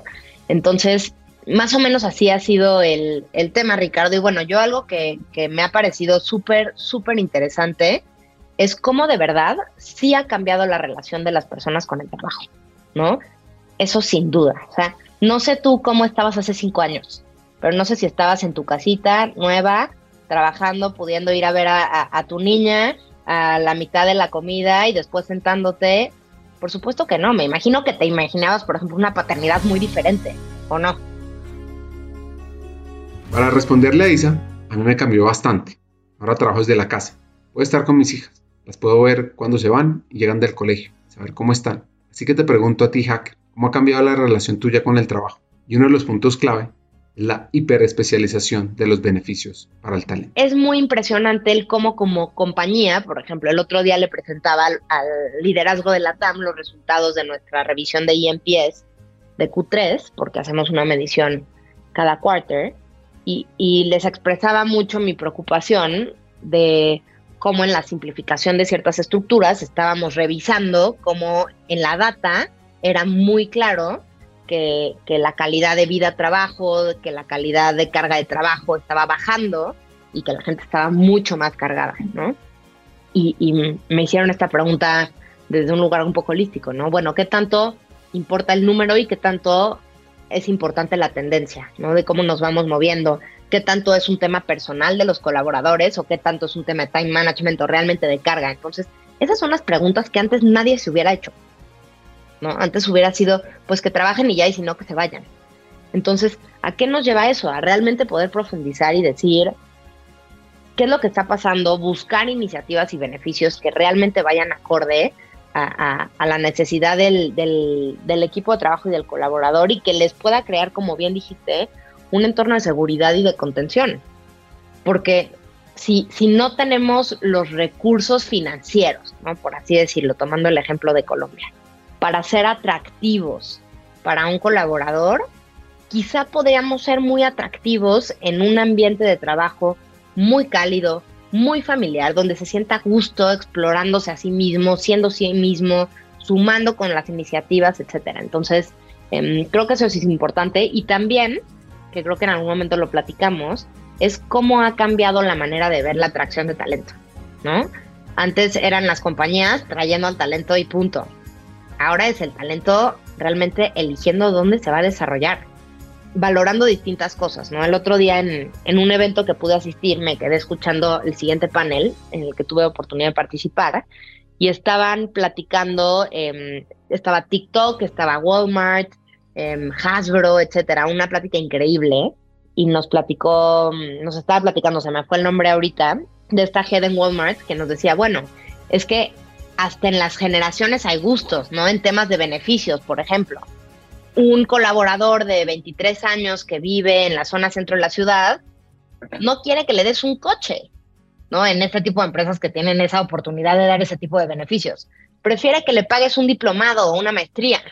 A mí me dio mucha risa, ¿no? Porque me volteé con mi colaborador y le digo, bueno, lo que ha de ser trabajar con ese nivel de presupuestos, pero bueno, yendo al, al a, desmenuzar este tema, es eso, es si no conozco a mi equipo y si no soy persona, y creo que lo dijiste, si no somos un equipo humanizado y una compañía humanizada, todas mis inversiones no van a ser inversiones, van a ser gastos que realmente no van a tener un impacto. Creo que estamos en el mejor momento que ha habido nunca en la historia para literalmente los recursos humanos para las áreas de personas, porque creo que es realmente el momento de, de poder impactar en la vida de las personas y no únicamente utilizar a las personas para los resultados de negocio. Dentro del futuro del trabajo, la adaptabilidad es uno de los comportamientos clave en la habilidad de aprender a estar cómodo con lo incómodo. Justo, no, no, y creo que dijiste algo ahorita muy importante y el aprender a estar cómodo con lo incómodo es algo que en lo particular a mí me lo dio mucho la montaña, ¿no? La, sesión pasada platicamos mucho de, esta parte del montañismo, porque eso nos lleva también a, a poder discutir, por ejemplo, de la resiliencia, ¿no? Y de estas habilidades que, ahora como compañías estamos buscando en los colaboradores. Y yo toqué la resiliencia porque creo que es, es, un arma de doble filo. ¿Hasta dónde? ¿Hasta dónde la resiliencia o no es más bien la habilidad de poner límites y de priorizar lo que tendríamos que estar desarrollando? ¿no? Em, adaptación al cambio. Antes quizá, justamente, por ejemplo, un perfil como el mío hubiera sido un tache directo o un algo cero llamativo para una compañía que busca, y hay muchas así, está increíble y creo que es importante tenerlo en mente, un tema más de estabilidad, de no cambios, etcétera. Pero ahora también este tipo de perfiles, como el mío en este caso, pues nos podemos adaptar mucho más rápido al cambio que personas que quizá han hecho muchos años de carrera en un mismo sitio, que están acostumbrados a trabajar de una misma manera, a tratar con la gente de una sola manera, que está bien porque eso te da otras habilidades y otras maneras de crear confianza. Pero creo que hoy nos encontramos ante un gran reto que tenemos que ser, nos tenemos que hacer responsables de accountable, las personas que tenemos el privilegio de estar en esta posición, de cómo desarrollo a mi equipo con estas habilidades para el mañana, para su vida. ¿no? Porque al final creo que antes también, por cierto nivel, ¿no? Cierta posición, eso venía acompañado de, de una seguridad. No, bueno, como ya soy director de esta área, a mí no me toca. ¿Cuál a mí no me tocan? O sea, las compañías están cambiando así y así como hoy hay un business plan, mañana puede ser otro, ¿no? Y gracias a Dios, hoy en día ese no es el momento en el que estamos nosotros, WeWork, como compañía. Creo que ya pasamos eh, por varias transformaciones y hoy estamos en un momento de mucha estabilidad. Pero bueno, en cualquier negocio hay momentos de transformación. Y mientras más preparas a tu gente, no solo para adaptarse a los cambios que se generan, sino a también ser parte del cambio, a cómo comunicar adecuadamente mensajes delicados, a cómo tratar dignamente a personas que toca salir y cómo poderlos apoyar. Me explico, nunca va a haber una manera sencilla ni agradable de tomar ese tipo de decisiones, pero sí hay maneras humanas y es lo que tenemos que tener en mente, ¿no? ¿Qué me gustaría si yo estuviera en su lugar? ¿Cómo me iría relativamente tranquila si recibiera yo esta noticia? ¿Cómo lo asimilaría? Entonces, eh, creo que eso da mucha oportunidad y tú que has estado en consultoría, creo que también es fascinante la, oportunidad de ver y era lo que a mí me encantaba estar en el otro rol que te platiqué, que era poder ver las en mil maneras de resolver un problema común con diferentes puntos de vista, desde diferente perspectiva, con diferentes herramientas. Y creo que es eso lo que tenemos que hacer ahora, ¿no? Aquí voy a decir una, quizá una locura, pero mira, dentro de mi posgrado de creación literaria, estudié un taller de astrología y tarot para escritores, ¿no? Y eso ayuda mucho en un tema de caracterología, de, perfiles, etcétera. Pero algo que justamente hablamos es que ahora estábamos entrando a la aldea global, ¿no? La era de la aldea global. ¿Y eso qué quiere decir? La comunicación con el todo. Entonces, si hoy todos estamos pasando por un momento de incertidumbre, todos estamos pasando por un momento donde nuestros colaboradores están sufriendo de burnout, de ansiedad. ¿Por qué nos estamos enfrascando a tratar de resolver algo de manera tan quisquillosamente hacia adentro cuando podríamos tener un foro, compartir mejores prácticas, ver qué funcionó para unos, qué funcionó para otros, normalizarlo, no desde un lugar de qué bueno que, la gente esté mal, no, al contrario, de decir, a ver, hagamos algo como sociedad, como líderes y, trabajemos en conjunto por ello. ¿Por qué? Porque si no, lo que va a pasar es que si yo lo dejo pasar, ¿a dónde se van a ir mañana? A trabajar con Ricardo. Porque Ricardo sí puso atención en eso. Y tal vez la persona que se fue contigo ni siquiera tenía el fit para la posición, para la compañía, pero, pero se fue porque tú lo escuchaste y yo no. Entonces, por eso me encantan estos espacios y, y creo que son foros que deberíamos de, promover más. Empezando por mí, yo ahí me apunto para poner el espacio y bueno, y poder aprender entre unos y otros.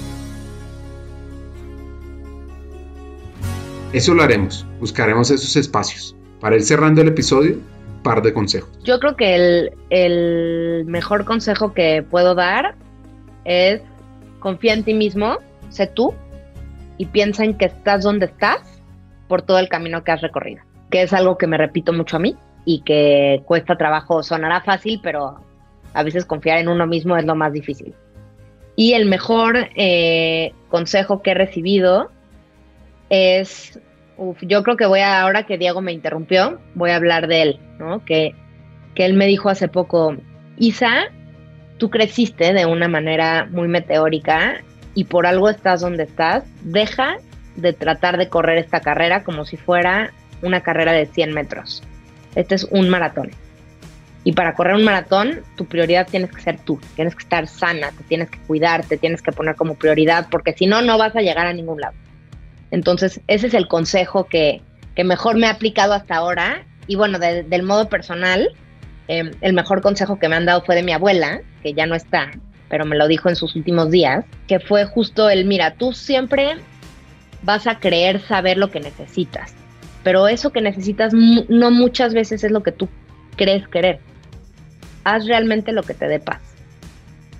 Así, paz, no, no euforia, no, lo que te dé paz.